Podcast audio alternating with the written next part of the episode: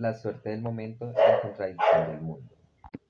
Una vez mi prima y yo estábamos caminando y mi prima se encontró 20 mil pesos y con esos y con eso compramos helado y luego fuimos a un parque a ver unos muchachos boxear.